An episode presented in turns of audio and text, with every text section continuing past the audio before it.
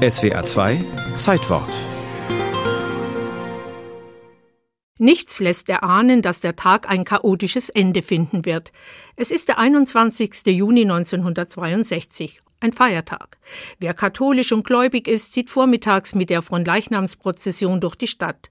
Es ist einer dieser frühsommerlichen Tage, der vor allem junge Menschen davon abhält, abends früh nach Hause zu gehen. So wie jene fünf jungen Männer, die ihre Gitarre nehmen, ins leichtlebige Schwabing wandern, sich in der Leopoldstraße auf den Boden setzen und einfach Musik machen. Umringt von immer mehr Jugendlichen, die die gute Stimmung genießen. Doch irgendwann beschweren sich die Anwohner. Um 22.30 Uhr rückt die Polizei an und zwingt die Musiker in das Polizeiauto. Dann hat jemand die Luft aus dem Reifen gelassen.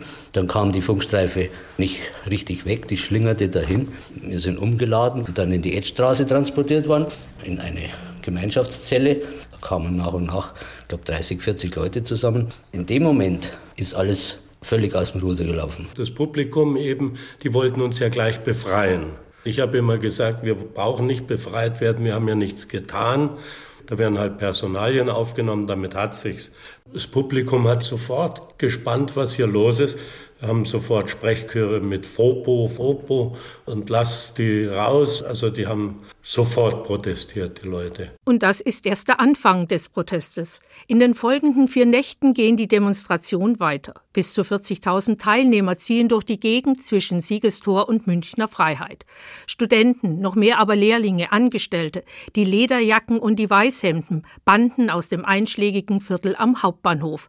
München, das mit der Charmoffensive Weltstadt Stadt mit Herz noch mehr auf sich aufmerksam machen will, wird nach Ansicht von Beobachtern zur Weltstadt mit Schmerz.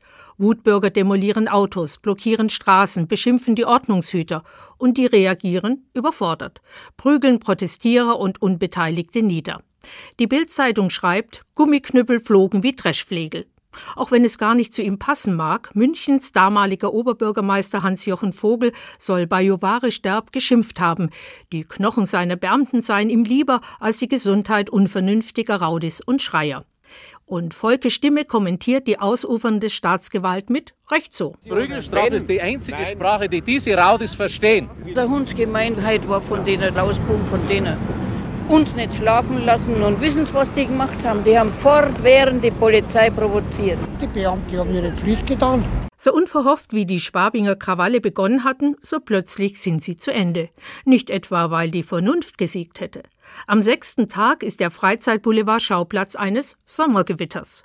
Wegen schlechter Witterung fällt das Polizeisportfest heute aus. Steht auf kleinen Zetteln, die in den Bäumen hängen die letzte Aktion der übrig gebliebenen Spaßfraktion unter den Protestierern. Was war geschehen?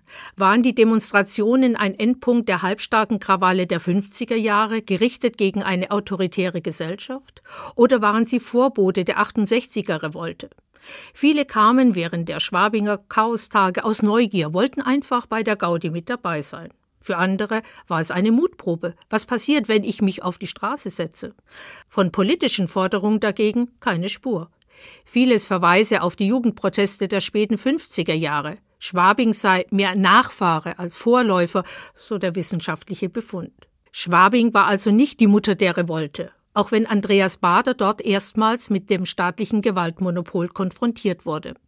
Ein anderer späterer linksradikaler Politaktivist, Dieter Kunzelmann, dagegen schrieb seinen Eltern nach Bamberg, er hoffe doch sehr, sie hätten sich seinetwegen keine Sorgen gemacht. Er sei nämlich während der Krawallnächte überhaupt nicht aus dem Haus gegangen.